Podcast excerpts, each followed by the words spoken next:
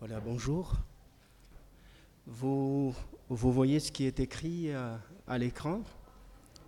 Et vous le voyez bien?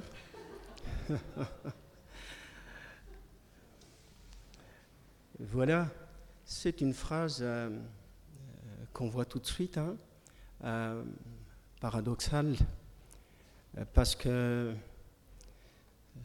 je pense que la personne qui l'a écrit, en tout cas, invite à, voir et à entendre, et donc de comprendre. Et pourtant, le texte dit, afin qu'en voyant, ils ne voient point, et qu'en entendant, ils ne comprennent point. Il y a une contradiction, et ce texte énigmatique contradictoire, on va dire, paradoxal, se trouve dans le texte que je vous propose de, de lire, euh, en tout cas aujourd'hui. Luc 8, les versets 4 à 15. Et vous l'avez euh, sans doute deviné tout de suite. Si vous ne le savez pas, c'est la parabole du semeur. Une parabole que que l'on connaît assez bien en général, parce que l'image est tellement parlante. Euh, donc, et euh, nous voyons, euh, si nous lisons le texte brièvement, le verset 4 donc, une grande foule s'étant assemblée et des gens étant venus de divers villages auprès de lui, il dit cette parabole. Un semeur sortit pour semer sa semence. Comme il semait, une partie de la semence tomba le long du chemin, elle fut foulée aux pieds, et les oiseaux du ciel la mangèrent. Une autre partie euh, tomba sur le roc. Quand elle fut levée, elle sécha parce qu'elle n'avait point d'humidité. Une autre partie tomba au milieu des épines. Les épines euh, crurent avec elle et euh, l'étouffèrent. Une autre partie tomba dans la bonne terre. Quand elle fut levée, elle donna du fruit au centuple. Après avoir ainsi parlé, Jésus dit à haute voix, Que celui qui a des oreilles pour entendre, entende. Comme je l'avais dit euh, en lisant l'introduction, le premier euh, dia qui était affiché.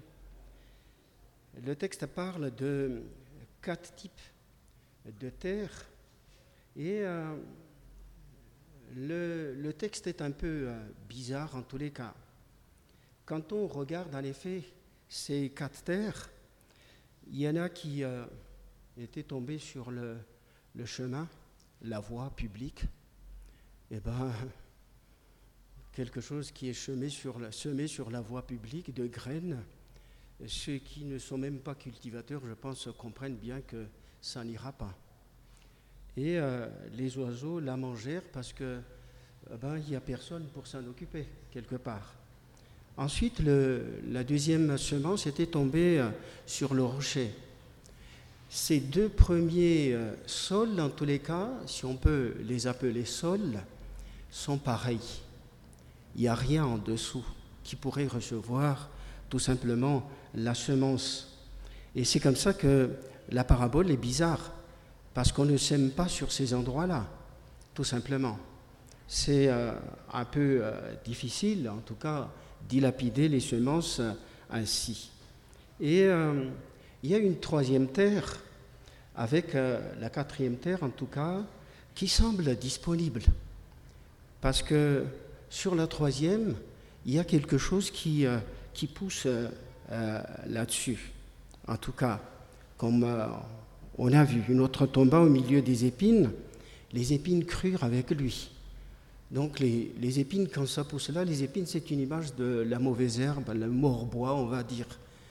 Et puis, c'est une bonne terre si tout pousse comme cela. Donc c'est aussi une bonne terre. Mais le terrain est déjà occupé. Et pourquoi semer dans les mauvaises herbes? Pourquoi est-ce qu'on ne l'a pas préparé d'abord? Rien n'est dit dans le texte en tous les cas. En général, tous ceux qui cultivent quelque chose préparent bien le sol, amendent le sol, amènent quelque chose pour enrichir le sol, mais ça n'est pas le cas.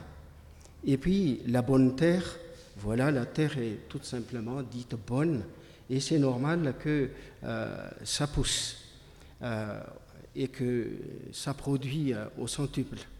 Mais ce qu'on remarque en tout cas dans les propos de Jésus ici, c'est des propos problématiques.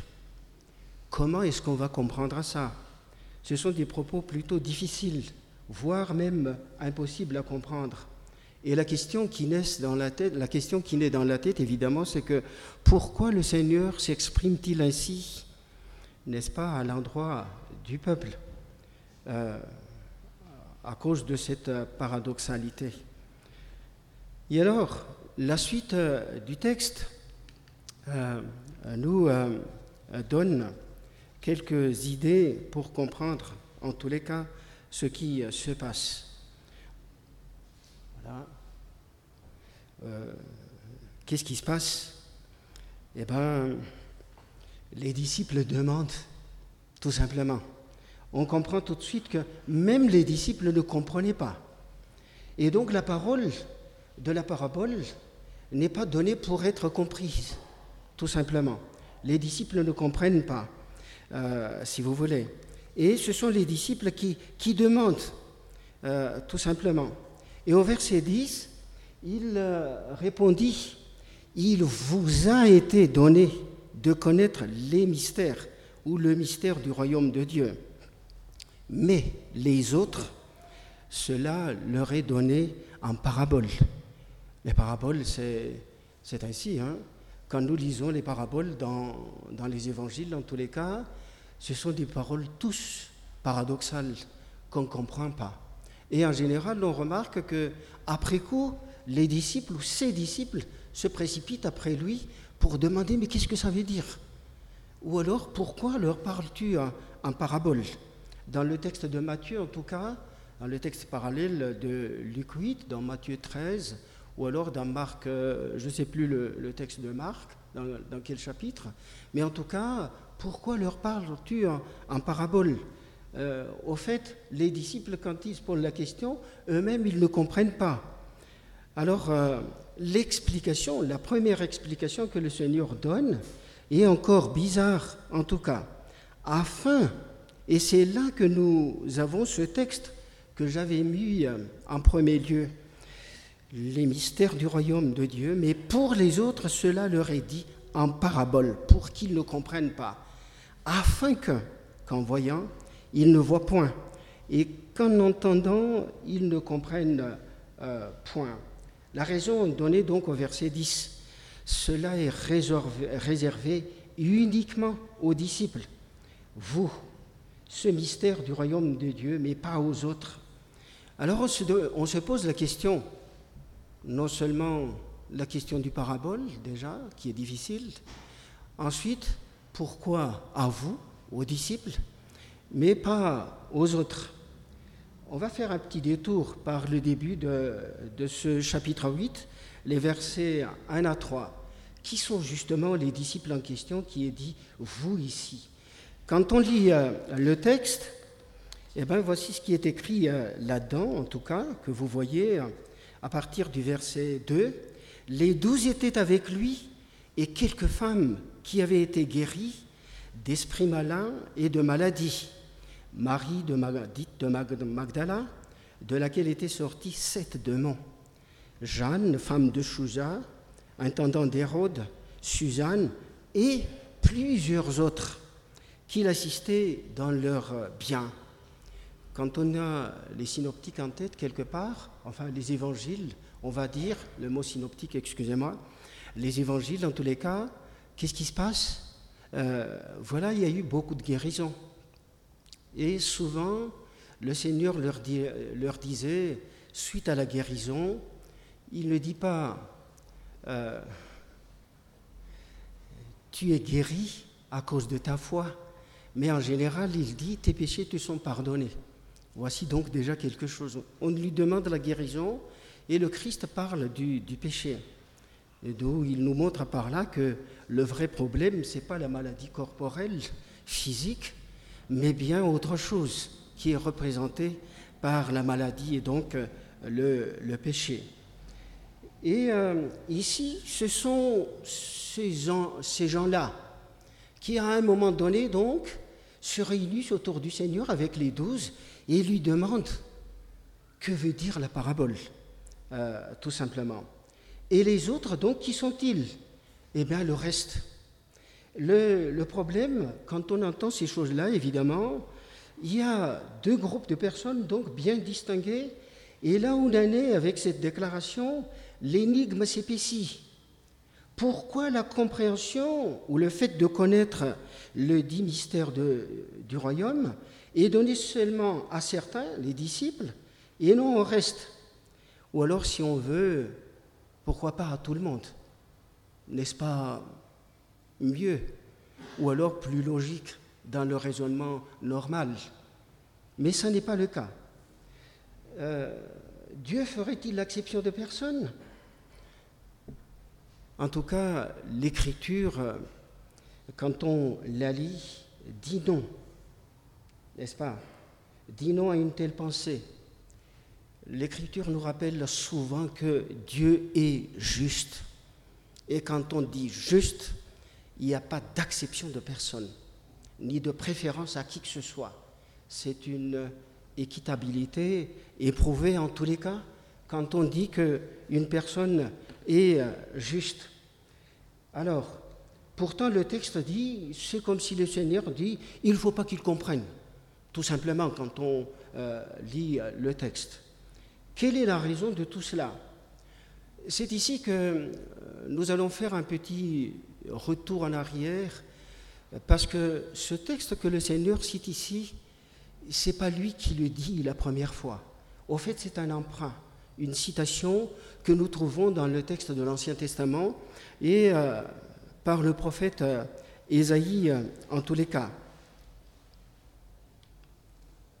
par le prophète Ésaïe pour expliquer, pour mieux comprendre les choses. Dans le prophète Ésaïe, qu'est-ce qui se passe? Eh bien, il y avait un contexte. Le prophète Ésaïe, s'il faut le, le, rappeler, était un prophète euh, qui a exercé son ministère pendant le 7e siècle, avec euh, deux autres, trois autres prophètes, Narum et Sophonie, ensuite le prophète euh, Jérémie. Donc la période, si vous voulez, qui a précédé la période difficile qui a été traversée par le peuple. Pourquoi difficile? Parce que dans l'histoire d'Israël, il y avait les 40 ans du désert.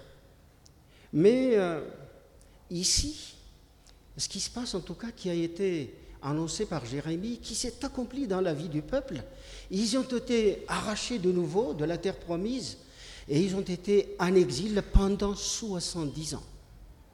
On va dire euh, presque le double. Donc c'est une période encore plus difficile, pendant 70 ans. Mais qu'est-ce qui s'est passé si, euh, on veut euh, bien comprendre? C'était un oracle confié à, à Ésaïe, donc, il faut le dire tout de suite, qui s'inscrit dans une situation de jugement. Le prophète Ésaïe a exercé son ministère, je l'avais dit. Et en général, le livre d'Ésaïe et de Jérémie sont jalonnés pour ceux qui ont déjà bien lu ces textes-là, bon, je dis bien lu parce que, en général, les lectures sont assez rapides et euh, ne sont pas toujours euh, assez techniques et qui recherchent vraiment tous les détails qui sont dans le texte ou qu'est-ce qui se passe dans le texte? Il y a un mot qui est écrit là, le mot malheur. Euh, quand j'ai tapé sur la concordance, il est répété plus de 25 fois dans le texte d'Ésaïe. Et dans le texte de, Jérémie, il est encore plus que cela. Parce que c'est Jérémie qui était la veille de l'exil. Et donc il a répété à plusieurs reprises le mot malheur, un appel au jugement, à la malédiction du peuple. Et pourquoi donc Quand on lit le texte, tout s'explique d'une certaine manière et on comprend pourquoi ça s'est passé ainsi. Pourquoi ce Dieu juste, qu'on dit aussi miséricordieux, etc., un Dieu d'amour, a-t-il agi ainsi et prononce des oracles aussi euh, catastrophiques et euh, menaçants? Contrairement au livre des prophètes, celui d'Ésaïe euh, s'ouvre au premier chapitre par l'appel du malheur sur la nation et le peuple au verset 4 que nous lisons à l'écran ici. Dans les chapitres 1 à 5, il est rapporté les inventaires des forfaits du peuple et de leurs euh, conducteurs. Et au verset 4 euh, et 10, nous le voyons ici. Malheur à la nation pécheresse, au peuple à d'iniquité, à la race des méchants, au peuple corrompu. Ils ont abandonné l'Éternel, ils ont méprisé le Saint d'Israël, ils se sont retirés en arrière. Écoutez la parole de l'Éternel au verset 10. Chef de Sodome, prête l'oreille à la loi de notre Dieu, peuple de Gomorre. Nous disons que nous sommes au 7e siècle ici. Donc ce n'est pas du tout euh, Gomorre, euh, Sodome et Gomorre. Mais euh, Dieu lui-même, les identifiait au peuple de Sodome et de Gomorre, qui étaient dignes de jugement et dont la bombe atomique leur est tombée dessus le feu de l'éternel que je veux dire. Ça ressemble bien à la bombe atomique, n'est-ce pas Qui a dissous tout, en tous les cas, et n'a laissé ces personnes échapper. Et donc, on imagine ici la gravité de la situation quelque part, qu'on le veuille ou non. Le texte ni la parole qui est prononcée ne se trompe pas. La situation mérite tout simplement le jugement et rien d'autre si vous voulez. Et euh, les versets 11 euh, à 15, en tous les cas, de, euh, oui, j'ai ajouté le texte de 24 jusqu'à 25 sur le mépris de la parole de, de, l'Éternel que j'ai déjà cité tout à l'heure. Alors, ici, qu'est-ce que le texte dit? Voici une des raisons qui explique bien les choses en tous les cas suite à ces inventaires de péchés. Qu'ai-je à faire de la multitude de vos sacrifices, dit l'Éternel Je suis rassasié des holocaustes des béliers et de la graisse des veaux. Je ne prends point plaisir au sang des taureaux, des brebis et des boucs. Quand vous venez vous présenter devant moi, qui vous demande de souiller mes parvis, cessez d'apporter de vaines offrandes, de vaines offrandes. J'en ai horreur l'encens, les nouvelles, les nouvelles lunes, les sabbats et les assemblées, c'est-à-dire les réunions je ne puis voir le crime s'associer aux solennités. Mon âme et vos nouvelles lunes et vos fêtes, elles me sont à charge. Je suis las de les supporter. Quand vous multipliez les prières, je n'écoute pas. Vos mains sont, euh, quand vous étendez vos mains, je détourne. Mes yeux, vos mains pleines de sang, je crois qu'il y a un petit problème là. Quand vous étendez vos mains, je détourne euh, mes yeux de, vous. Alors il y a quelques problèmes dans la frappe du texte, euh, en tout cas. Mais ici, en tout cas, ce qu'il faut noter, c'est que tout simplement, malgré toutes ces choses condamnées par l'Éternel, le culte se pratique normalement. Il n'y a pas de problème. Et on peut dire même euh, d'une certaine manière, correctement, parce que tout est là. Les sacrifices, les holocaustes, les encens, quand nous lisons le livre du, Lévitique qui parle du culte lévitique, en tous les cas, c'est un culte grandiose. Rien qu'à cause des sacrifices, etc., et tout, et des manifestations glorieuses de, de l'Éternel quelquefois. Tout est là. Et pourtant, voici ce qui se passe. Le comportement est tout simplement à l'opposé. Ce qui nous permet de dire quelque part que le culte que le Seigneur repousse ici est un culte en superficie. Ce n'est pas un culte qui est une réalité, une vérité, une vie profonde qui ne contredit rien dans la pratique, en tous les cas. C'est ce qui est dit ici. Il y a l'enlignement de ce qui est volontaire, du désir de celui qui adore, qui donne un culte, qui rend un culte à Dieu, et euh, le comportement, en tout cas en relation avec euh, la volonté de Dieu. Nous avons vu euh, dans le texte tout à l'heure que c'est vraiment la loi de l'Éternel des armées qui est rejetée, la parole du Saint d'Israël qui est méprisée dans le, dans le dia précédent, en tous les cas. Et c'est justement à cause de cela que tout ceci donc se, se passe quelque part.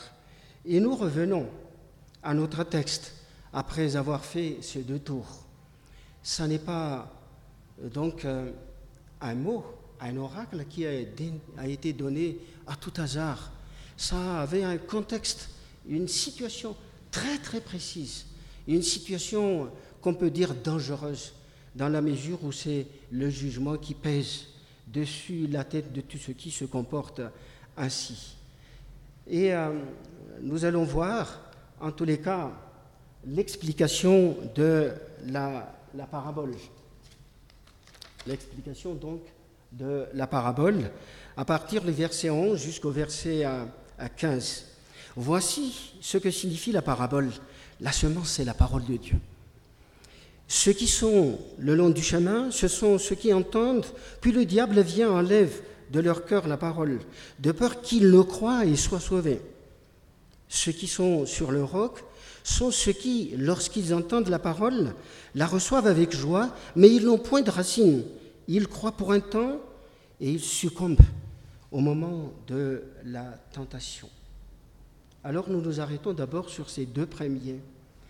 Il semble que la situation au temps d'Ésaïe n'a guère évolué ni changer. Euh, euh, en tout cas. Et euh, ce qu'il faut dire ici, quand on parle de situation, il est, bon de bien comprendre que nous sommes encore dans l'Ancien Testament quand Jésus donne ce texte. Dans l'Ancien Testament. La croix n'est pas encore intervenue. Il est encore dans l'annonce du royaume. Et donc le même peuple, c'est le même peuple qui est devant lui. Nous savons que euh, dans, euh, les, évangiles, en tout cas dans les quatre évangiles, nous savons bien que ce sont les Juifs qui sont devant le Seigneur. Il est en Palestine, mais pas en dehors du territoire. Et donc c'est bien aux Juifs qu'il avait annoncé euh, toute cette parole, si vous voulez. Et alors, qu'est-ce qui se passe? Pour le premier sol, de toute façon, hein, l'image est parlante. Nous avons dit que personne ne s'aimerait sur la route il faut bien prendre soin des semences. Mais c'est bien pour identifier le type de sol. Un sol inculte, un sol qui refuse, qui se ferme, de toute façon. Mais la parole a été quand même entendue. Il ne faut pas l'oublier. Dans le texte, il faut bien le lire. La parole a été euh, euh, bien entendue. Le deuxième sol, il en est ainsi aussi. Le sol était peu profond. Ceux qui euh, se promènent en campagne verrait bien que sur le grand rocher, où il y a le rocher qui émerge à nu, il y a une petite partie de sol sur certaines parties du rocher, et il n'y a pas grand-chose qui pousse là-dessus, sinon des mousses temporaires, mais pas d'arbres, même pas l'herbe en général. Quand la pluie arrive, tout est humide, alors euh, il y a un peu de mousse qui pousse là-dessus, mais en profondeur, il n'y a rien. Et donc c'est toujours la disposition, la qualité du substrat qui est évoqué ici et qui a, rien, ils ne peuvent pas écouter. Et donc s'il y avait quand même la, germination de la semence, qu'est-ce qui se passe? Il fanent bientôt et c'est fini. Le caractère d'une foi éphémère qui, euh, à l'encontre tout de suite de l'épreuve ou quelques problèmes, c'est fini. On tombe dans le panneau et puis euh, voilà, on se retire, dit le texte, ou succomber, selon d'autres versions en tout cas. C'est donc tout simplement le manque de disposition, si vous voulez, qui se passe ici. Dans le second cas, c'est bien que c'est vrai qu'il y avait une foi, mais la disposition par rapport au péché reste un statu, statu quo. Ce qui tombe dans les épines maintenant, ce qui est tombé parmi les épines, le texte dit, ce sont, ce sont ceux qui ont entendu la parole s'en vont. Ici, la, traduction est un peu... Euh, euh, quand je lis le, texte grec, en tous les cas, ils marchent, euh, c'est le mot marcher qui est là, ils vont avec les soucis, avec les richesses et avec les plaisirs de la vie. Et ils ne portent point de fruits. Qu'est-ce qu'il faut rappeler ici? Le terrain est déjà occupé. Nous avions dit que le, sol est, euh, est propice. Mais le, terrain est déjà occupé. N'est-ce pas? Il y a déjà les épines qui sont là. Évidemment, hein, le problème, on ne jette pas la semence dans les épines, évidemment. Il faut préparer le terrain. Mais il n'en est pas question, hein. c'est comme ça les paraboles, en tous les cas. C'est pour décrire exactement l'état des choses ou l'état de fait. Ce qui attire l'attention ici, c'est que quelles sont ces épines? J'avais dit tout à l'heure que ce sont les mauvaises herbes. Mais les épines qui sont soulignées ici, ce sont les soucis, la richesse, les plaisirs de la vie. Ce sont les euh, traits marquants, en fait, quelque part, de la vie mondaine. C'est le païen qui vit comme ça. J'ai été apostrophé une fois en parlant de païen d'église. Euh, c'était un mot sévère. Il y a des gens qui ne l'ont pas supporté. J'ai dû euh, m'excuser en tout cas. Mais Pourtant, ce que je voulais dire, n'est-ce pas C'est un peu comme euh, les Israélites au temps d'Ésaïe. Le bon culte, tout. Le rituel dans les détails. Suivi tout. Euh, à la question du rituel qui représente le culte. Et pourtant, non, il n'y a rien derrière tout ça. Ce sont les païens qui recherchent ces choses-là. Il faut dire que ces trois choses sont particulièrement accrochées mise à l'index, non seulement par les seigneurs, mais aussi et surtout par les apôtres dans les églises apostoliques. Ici, dans les évangiles, euh, on voit comment le Seigneur met en garde euh, l'ambition portant sur euh, la richesse en tous les cas. Et alors, dans la suite de, Luc, on va rester dans, Luc en tous les cas, si on fait un rapide détour sur les chapitres 12, c'est là, pour ceux qui connaissent le texte de Luc en tous les cas, qu'on voit ce riche insensé qui amasse, qui amasse, qui étale, qui étend, qui ne s'arrête pas. Je vous invite à lire euh, Isaïe encore dans les euh, cinq premiers chapitres, quand le prophète dit Malheur à ceux qui amassent de maison en maison, terrain en terrain, champ à champ, etc. Il n'arrête pas. Et ici, celui-là est bien dans cette situation-là. Et il pense que toutes ces choses, euh, il pense euh, que, euh, qu'est-ce que je vais dire Voilà, est-ce que je me trompe de, de feuille? Ah, Je ne l'ai pas. donc, ici, il dit tout simplement, mon âme, repose-toi, mange, bois et réjouis-toi les éléments qui sont cités dans le texte sont bien là, n'est-ce pas? Et le Seigneur de dire, il en est ainsi de celui qui amasse des trésors pour lui-même, mais qui n'est pas riche pour Dieu. Et euh, quand on euh, lit encore le texte, euh, dans Luc 12, en tout cas dans le même chapitre, le Seigneur recommande, en tous les cas, de ne pas rechercher ces choses-là, si, si vous voulez, de ne pas les rechercher mais plutôt de s'en débarrasser. Il dit vendez ce que vous possédez et donnez-le en aumône. Faites des bourses qui ne suivent point un trésor inépuisable dans les cieux. Ce sont là des mots assez paradoxaux aussi, parce que la question naît tout de suite dans la tête de tout un chacun, mais comment? Est-ce qu'on ne peut rien avoir? Je ne vais pas répondre à cette question-là. Mais en tous les cas, je continue sur la réflexion du texte. Et euh, il dit, il dit, vous savez, il y a des dangers pour toutes ces richesses. Il est, euh, il est très aimable, le Seigneur, nous avertit. Hein. La richesse est pleine de violence. Levez les yeux sur le monde entier, toutes les guerres, les guerres de territoire, de terrain, les guerres de... Tout est là. Hein. Il n'y a, pas de, difficulté à comprendre les choses en tous les cas. Et le Seigneur dit, là où est votre cœur Parce que quand on amasse un trésor, le cœur ne peut pas en être loin. Hein. C'est ainsi que, en tout cas, les riches ne sont pas, euh, en général, ne sont pas très en paix. Avec toutes ces kidnappings, etc., on comprend bien la, situation, si vous voulez. Et euh, nous savons ici que c'est bien si le Seigneur a averti. Dans Matthieu 6, en tout cas, il ajoute, car là où est votre cœur, là aussi sera votre, votre trésor, là aussi sera votre cœur. Qu'est-ce qu'il ajoute? Vous ne pouvez servir deux maîtres, mais un seul, soit Dieu, soit maman. Et cela nous indique bien l'idolâtrie moderne, le grand idole qui, agite son étendard dans le monde en tout cas, c'est bien l'argent, la richesse. Et euh, tous les jours, les gens sortent, implorant tous leurs dieux il faut mettre le Dieu au pluriel ici avec un petit, un petit D. Tout le monde prie leur Dieu pour avoir la faveur de maman, tout simplement. Je ne dis pas qu'il ne faut pas travailler, hein. ça c'est autre chose. Mais en tout cas, le texte nous dit une telle chose. Quant au souci, il dit, ce sont les païens. Et dans 1 Timothée 6.9, que je rappelle tout simplement, car le temps avance, n'est-ce pas Vous le savez bien, verset 10, versets 9 et 10. Ceux qui veulent s'enrichir tombent dans le piège et dans la tentation.